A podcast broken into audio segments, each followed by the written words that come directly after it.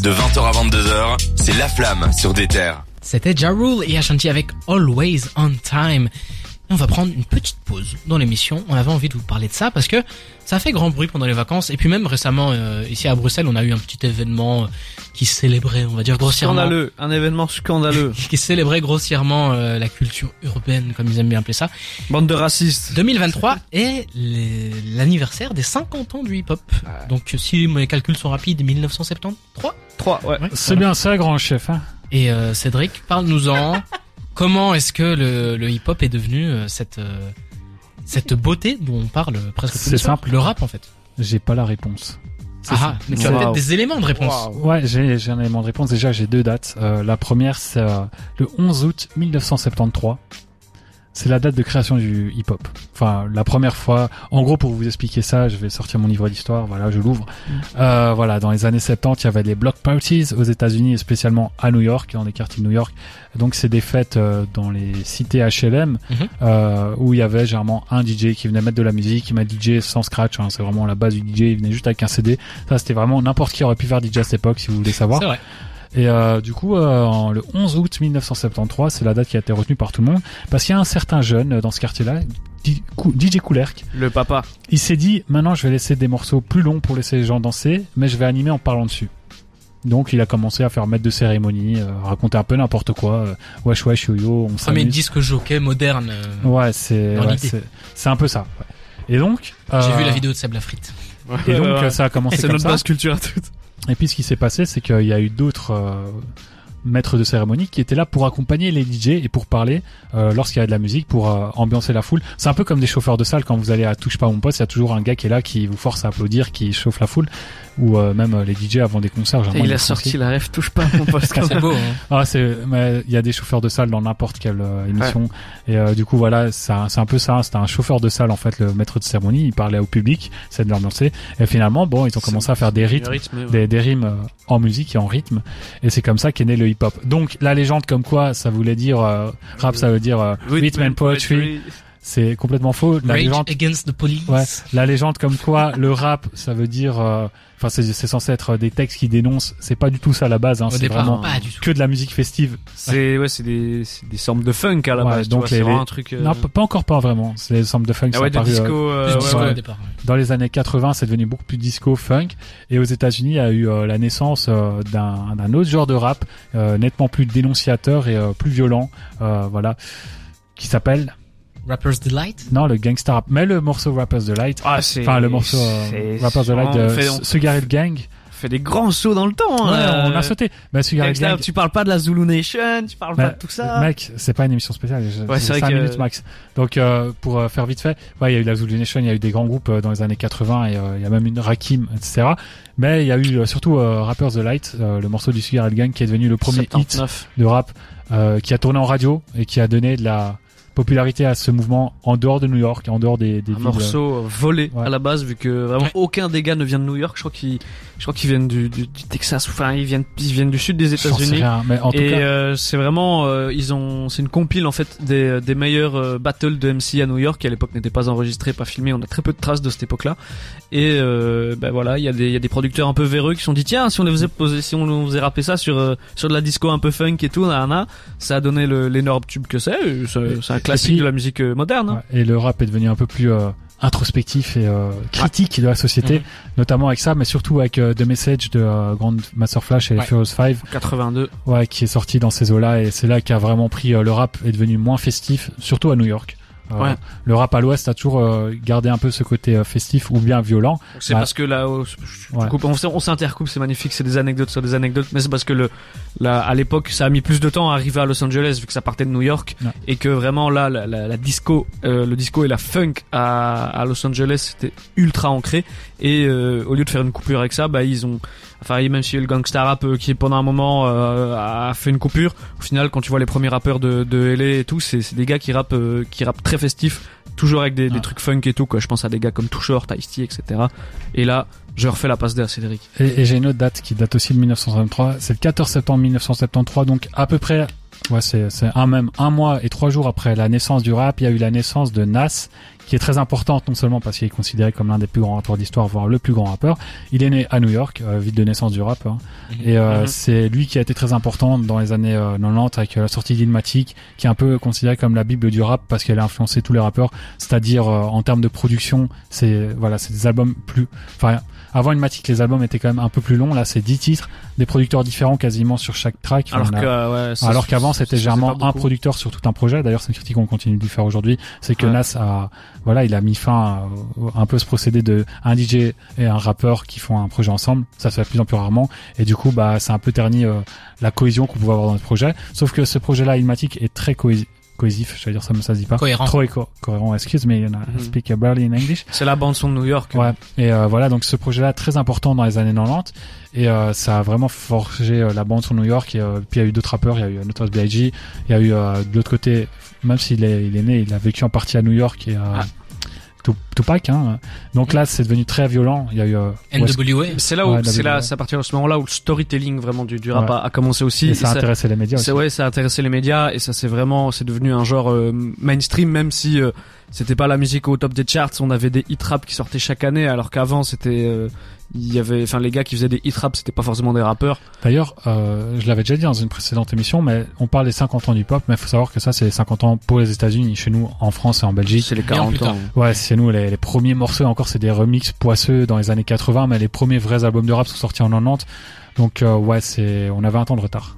Moi ce que ouais, moi ce que je voulais dire aussi, je, je savais qu'on allait en parler à un moment, mais c'est on célèbre les, les 50 ans du hip-hop et on entend souvent la la même chanson quand on parle du hip-hop, de, de celle qu'on vient de raconter. Au final, tu vois le, les Block Party, euh, la. Zulu Nation, le gangsta rap. euh, et en fait, on a l'histoire très américaine.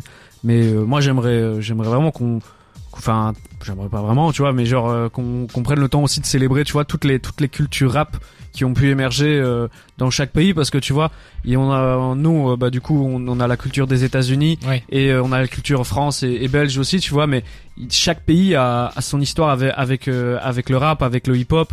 Chaque pays a, a, ses- a développé le truc euh, différemment à sa sauce. J'ai l'impression que ce qui a grandi en parallèle de la musique, donc euh, on va on va dissocier rap et hip-hop, mais ce qui a un petit peu euh, grandi en même temps ici en Europe, euh, en francophonie, c'est que on est resté euh, longtemps dans le principe du faire du graphe, faire du du, du breakdance, Ouais. euh, avoir une attitude hip-hop sans vraiment s'attarder sur le rap. Hein. C'était pas encore euh, quelque chose qui était qui était développé comme aux États-Unis. Mais du coup, c'est monté un peu ensemble. Bon, à un moment, le rap est passé au-dessus.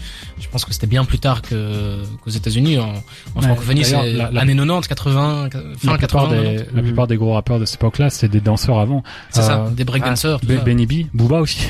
Oui. Booba, faut le savoir, c'était un breakdancer à la base. La la plupart, c'est vraiment, ils ont Ouais. tous commencé, ils sont rentrés dans le hip-hop d'abord par la danse ou par le graffiti. Fab, euh, c'est graffiti, il me semble, Secret Mhm. Connection aussi. Donc, euh, ouais, ils sont tous rentrés dans le hip-hop par ce biais-là. Et puis le rap est devenu quelque chose de, de secondaire qui est devenu au premier plan et qui finalement, maintenant, quand on parle de hip-hop, on pense tous au rap d'abord. C'est Et d'ailleurs, on parle même plus quasiment de hip-hop, mais on parle directement de rap. Mhm. Et euh, pour savoir à quel point le, ce, le rap s'est imposé comme numéro un, là, il faut remonter dans les années 2000. Il y a le gangsta rap qui est encore à la mode, euh, notamment à New York. Euh, ça a pris un peu de temps pour 50 Cent qui euh, a, 50 Cent qui a, qui a, qui a dominé, qui a, qui a imposé je le. pense que c'est là où on a vécu vraiment un tournant de sous-culture à mainstream. Mais c'est surtout à ce moment-là qu'il y a la confrontation entre 50 Cent et euh, Kanye. Ouais. Et euh, c'est deux images complètement différentes entre le gangsta rap euh, très violent, il faut être un gars de la rue pour faire du rap, et puis Kanye qui, euh, même s'il est né à Chicago, finalement n'est pas un gars de la rue, il vient habillé comme un collégien, un lycéen, enfin. ah, et du il coup, avait une esthétique assez classe par ouais, rapport. ils s'affrontent en, en 2007. Il y en a un qui sort euh, Graduation, il y a 50 Cent qui sort un album. Curtis. Curtis, ouais, je crois que Ouais. c'est ça. Tro- son troisième album, 50 Cent, il est persuadé que voilà, il va, il va terrasser Kanye. Finalement, c'est l'inverse qui se produit. Kanye fait beaucoup plus de ventes en première semaine, et euh, c'est là qu'on a réalisé que, et le public a réalisé qu'il y avait un autre style de rap, un style de rap qui intéressait beaucoup plus, et qu'il y avait de plus en plus de rappeurs qui ont pu rentrer dans le rap et intéresser le grand public, et aussi qui ont pu faire de la musique différente. Je pense que ça a été très influent, pas forcément pour la musicalité, mais pour l'image. Euh, Il y a beaucoup de rappeurs, maintenant on peut parler d'Alpha One, des Nekfeu et tout ça. Ce sont, c'est grâce à une image qui a été façonnée par Kanye et aussi par Eminem parce que voilà, lui aussi il faut en parler, premier rappeur blanc, euh, un peu le, Ah, il y a il y a eu Vanilla Ice, mec. ouais, Vanilla Ice, les One Hit Oui, Wonder, enfin one, le One Hit Wonder. Mais euh, L'homme voilà, qui s'est fait suspendre par les pieds par Chuck Knight il y, a- y eu, euh, voilà, il y a eu Eminem qui a eu aussi un gros impact en termes Ouais. d'imagerie et qui a rendu le rap, euh, c'est c'est très bizarre dit comme ça, mais accessible aux blancs. J'aime pas ce terme, hein, mais vraiment, c'est c'est comme ça que c'est Bah, identifiable et, Aux États-Unis, sentir un peu hein. plus con- concerné par le par le propos, tu vois. Et c'est ouais Eminem c'est un white trash donc c'est un mec euh, qui vient des quartiers euh, pauvres Trevor, mais qui, voilà. qui est blanc hein. Claire- clairement Trevor dans GTA et euh, voilà c'est aussi lui qui a ouvert des portes euh, dans le rap français à plusieurs styles de rap et euh, même si euh, les bébés euh, des, des sont parmi les pires dans le rap français on va pas citer de nom mais ils se reconnaîtront. Et euh, voilà. Donc euh, il y, a, y a eu deux trois événements ouais, il y a eu deux trois événements euh, majeurs euh, dans les années 2000 qui ont fait que le rap a une nouvelle popularité grâce à Eminem parce que voilà les médias aussi aimaient bien Eminem même si c'était un mec euh, horrible un personnage horrible Slim Shady et tout. C'était quand même le, le rappeur que l'Amérique pure, puritaine aimait mettre en avant. Ouais. faut dire ce qu'il est Kanye aussi parce que c'est un personnage qui est différent qui véhicule un autre message à l'époque. Bon maintenant il est un peu parti en cacahuète mais avant c'était quelque chose de très positif. Et euh, même très politisé Et même euh, même 50, tu vois, c'est les trois qui ont vraiment Ouais. porté les trois hum, trois manières différentes de, de voir le rap et qui aujourd'hui tu, tu vois que ça constitue pas mal de, de ce qu'on de ce qu'on retrouve aujourd'hui en tout cas beaucoup de choses viennent de, de cet Ouais. héritage là et, tu vois et puis il y a Jay-Z aussi, faut en parler parce que voilà, Oui, c'est oui, le oui, premier euh, rappeur vraiment businessman qui a, il y en a beaucoup eu, il y a eu Suge Knight, etc. Mais c'est- parti un peu en couille avec eux. Mais euh, 50 c'est le, euh, Eminem c'est le, Jay-Z. Jay-Z c'est le premier euh, qui a été vraiment businessman du Oui. début à la fin et qui est devenu milliardaire, qui a eu un, qui a eu un intérêt des compagnies pour le rap grâce à lui, grâce à l'image qu'il renvoyait. Donc il y a eu beaucoup d'événements qui ont fait que le rap est devenu populaire aux États-Unis. Et enfin, quand je dis populaire, c'est vraiment extrêmement populaire. Et puis le rap français, forcément le public A francophone a suivi, les rappeurs ont suivi, et euh, voilà. Donc maintenant, il y a, c'est même compliqué de faire une distinction entre les deux parce qu'il y a deux, ça, c'est deux courants différents finalement. Mais il y a plus autant de retard, il y a quasiment plus de retard sur le rap français comparé au rap américain. Alors que dans, deux, deux entités voilà, différentes. dans les années 80, il y avait, euh, il y avait 50 ans de retard Oh, facile, quoi. Mais, mais je trouve que c'est intéressant de, de s'arrêter là-dessus. Donc, dans- sur la question de comment est-ce que le rap est passé de sous-culture, euh, un, un truc. Ah, quand, quand- à l'époque, à l'époque où on disait que c'était une musique urbaine, c'était pas un, un truc qu'on colle maintenant à n'importe quoi. C'était vraiment une musique que pour les gens de la rue, que pour, euh, disons-le, des minorités ethniques, euh, tout ça. Ouais, ça Mais- s'écoutait pas en campagne. Ouais, voilà. Et du coup, comment Moi, je, qu'on- moi je dis que c'est J'ai l'impression que on, on parle souvent donc des, des racines du rap comme vous l'avez fait, hein, donc euh, les années 80, années 90, mais on a passé une euh, une une année 2000, 2000 enfin des années 2000-2010 qui était si on s'attarde dessus assez spécial. hein. On a vraiment vécu Mais en un fait, changement le, le le truc aussi c'est qu'à cette époque-là aux États-Unis qu'en Europe. il y a eu, il y a eu ce qu'on a appelé par après la, la crise du disque où euh, en fait Oui. ça le, le rap ne vendait plus que ça soit en, en France où en France ça s'est vraiment beaucoup fait ressentir mais euh, aux États-Unis il y a eu le même problème mais pas à la même échelle mais euh, en fait le truc c'est que le, le rap le rap à l'époque a, a survécu grâce à des à des à ces superstars en fait tu vois Oui, et euh, mais- en tout cas médiatiquement mais de- depuis tu, tu vois vraiment euh, les années 2010 où vraiment il y a, il y a un second souffle du, du truc Et il faut, faut en parler aussi, c'est important, le renouvellement du rap. C'est euh, dans les années 2000, Ouais. c'est la crise du disque, etc. Mais euh, un son, une sonorité particulière qui permet au rap d'a- d'acquérir un nouveau public et de rester au top et de tourner en club. C'est- Ouais, enfin plutôt d'abord le Dirty South. Mais globalement, ça va, c'est Ouais, pas aussi englober la trappe. C'est ça qui permet au rap de rester sur le top. C'est ça qui influence le rap français, qui donne naissance à une première euh, partie de carrière de Booba. Il se lance là-dedans. Il y a la naissance Ouais. de Rick Ross. Il y a des bangers à gogo. Et c'est ça qui sauve un peu le rap à ce moment-là, alors qu'on pourrait vraiment se dire. J'imagine qu'à cette époque-là, bon, j'étais un peu trop jeune, mais j'imagine qu'il y a beaucoup de gens qui devaient dire, euh, ouais, le rap, il va, c'est bientôt la mort, quoi. Comme le rock. Oui, mais on, on a quand même vécu une une transition où il dit un mot que- et on part pendant 5 minutes C'est pas sûr que ce soit quelque chose qui ait fait euh, énormément de, de bien musicalement parlant, mais en tout cas ça s'est fait et ça a permis au rap de- d'évoluer. Mais Vald on a eu, on a eu une période, on a eu une période où euh, ce qui faisait vendre, c'était vraiment le l'esthétique, l'imagerie, Oui. le luxe, Ouais. oui les meufs en string, bling-bling. euh, dont le cliché dont on parlait dans les. Mais ça, pour c'est- moi, pour moi, déjà, c'est- c'est 50 qui l'a ramené. c'est mon avis, hein. C'est que mon avis, hein. Mais pour moi, ces rappeurs-là étaient féministes avant tout. Ils mettaient Ouais, la je- sexualité de la femme en avant. Non. Maintenant, elles le font. Ah là là, le terrain glissant, ça glisse. Ouais, non, je suis pas du tout d'accord avec toi. Mais du coup, je vais, je vais enchaîner ce que je voulais dire. Mets des crampons la Mais prochaine fois. C'est un peu, on, on a eu une transition de d'un côté où c'était un, un rap qui était euh, souvent soit fâché, soit mora- euh, pas moralisateur, mais qui apportait un message euh, de, Ouais. de, de- Beaucoup plus codifié, beaucoup Ouais. plus de, dans, dans des cases. Et puis on est passé à un truc beaucoup plus léger où c'était juste, on voulait en mettre Mais- plein la vue à n'importe qui, et c'est ça qui a permis du coup à un public bien plus large de rentrer dedans.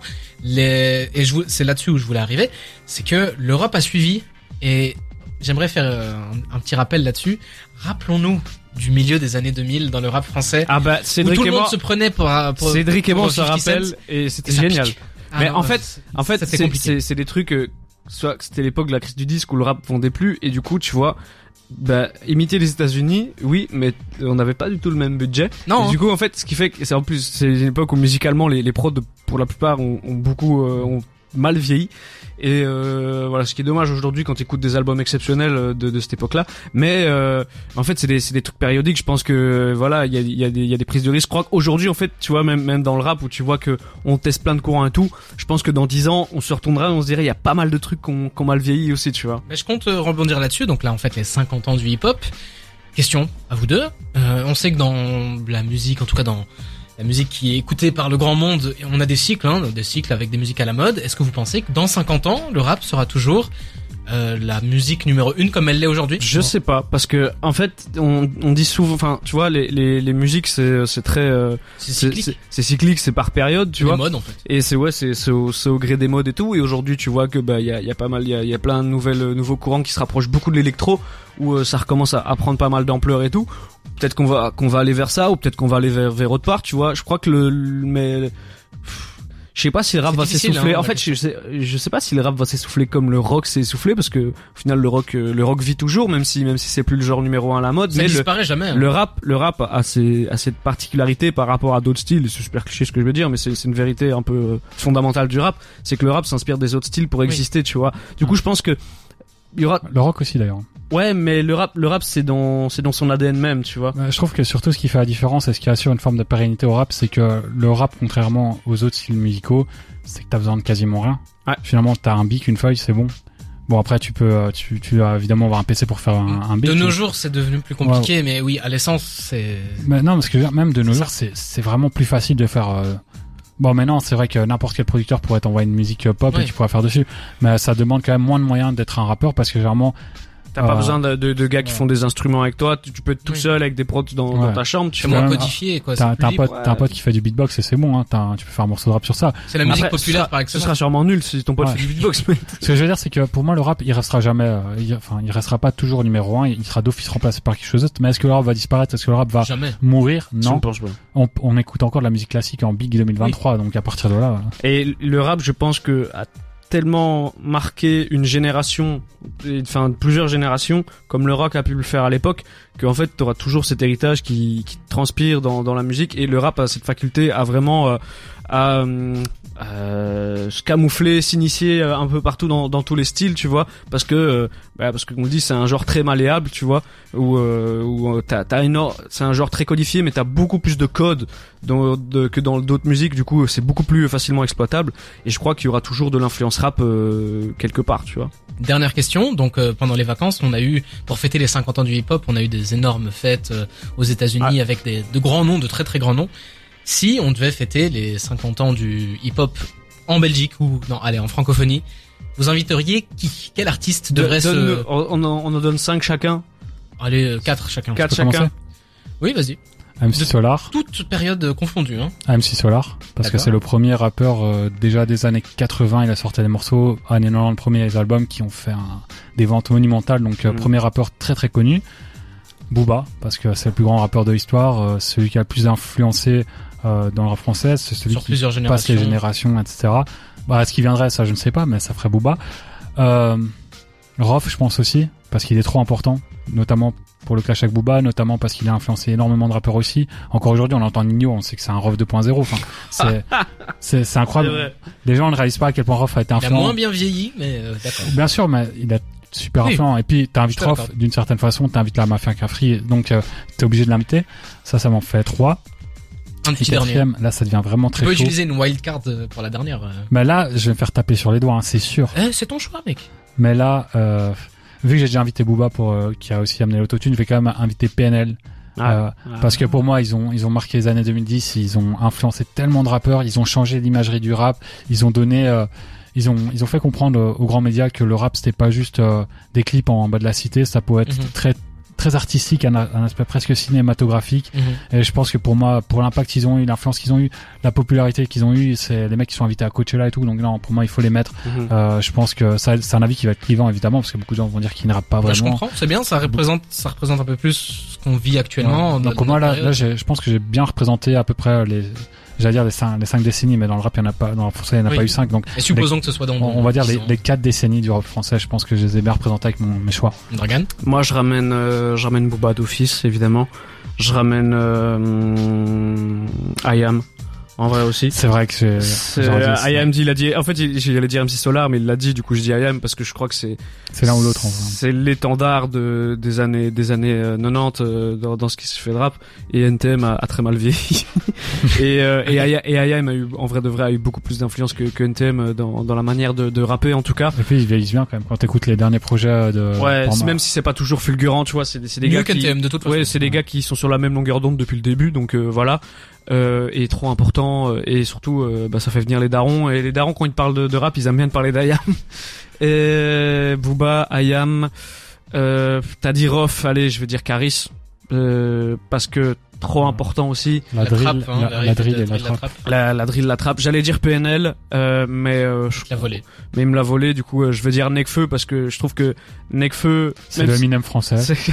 non mais je trouve que Necfeu ca- caractérise énormément euh, Toute l'évolution de Nekfeu. Ouais, ce qui pourrait sortir prochainement aussi. Mais en parce que- fait, Necfeu caractérise blindé le rap français à lui tout seul parce que tu sais, c'est un gars des, des années 2010 qui représente toutes les années 2010, toute, toute notre génération, mais avec les codes d'à l'ancienne, il est validé par les nouveaux, les anciens et tout. C'est très cliché de ce que je dis, tu vois, mais je trouve qu'il représente très très très bien le, le rap français et, euh, et il le mérite vu la vu la carrière qu'il a quoi. Tu Et vois. toi, J? J'aurais pas le temps. Mais euh, c'est- c'était très intéressant. pas. Vous avez donné tous les tous les noms et puis euh, ma, ma connaissance dans les années 80-90 de, de- du rap français ne, ne me permet pas de donner. On des aurait pu ramener le, Ra- le Raluciano, tu vois, mais C'est euh, vrai que moi, si je devais changer un truc, j'aurais tiré peut-être euh, Rof pour mettre Ayam. C'est le seul truc sur lequel je ferais. euh, Messieurs, leur tourne. Merci déjà pour ce. ce Merci à toi. c'était compliqué, c'est compliqué de, de Ouais, faire euh, de faire court ça, avec euh, avec autant pour- autant de passion. On peut autant faire une d'amour, émission euh, entière. euh, Pour, pour eh en oui, parler oui. euh, quand même aux auditeurs, on savait pas du tout qu'on devait donner quatre artistes ou quatre rappeurs, donc euh, Ah oui, non, là on je a les premiers qui nous c'est passaient par la tête. hein. Je vous ai. je J'étais à deux doigts de donner Jules tellement je doutais. donc, euh, Ça pourrait se défendre. Moi, moi, je mettrais Joker. On je va. On va faire une pause et euh, écoutez, qui aléa de, de, de l'émission, on va déjà faire notre découverte de la semaine. Yes, Maintenant, la découverte de la semaine, c'est Dragan qui l'a choisi. J'aurais pu le faire aussi parce que j'aime beaucoup. On en a parlé un peu la semaine dernière. On l'a teasé la semaine C'est dernière. vrai. On va écouter, je te laisse le dire. Euh, Kaysen, enfin Ka- Cassian, Kaysen, Ka- Cassian, Cassian. C'est avec euh, Do What I Like. Do What I Like. On écoute ça et on en parle juste après dans la sur les terres. euh. Je, je mets mon veto, voilà, euh, en tant qu'animateur, je, je le fais. Écoutez bien parce que c'est une dinguerie. On est ensemble dans la flamme jusqu'à 22h sur des terres.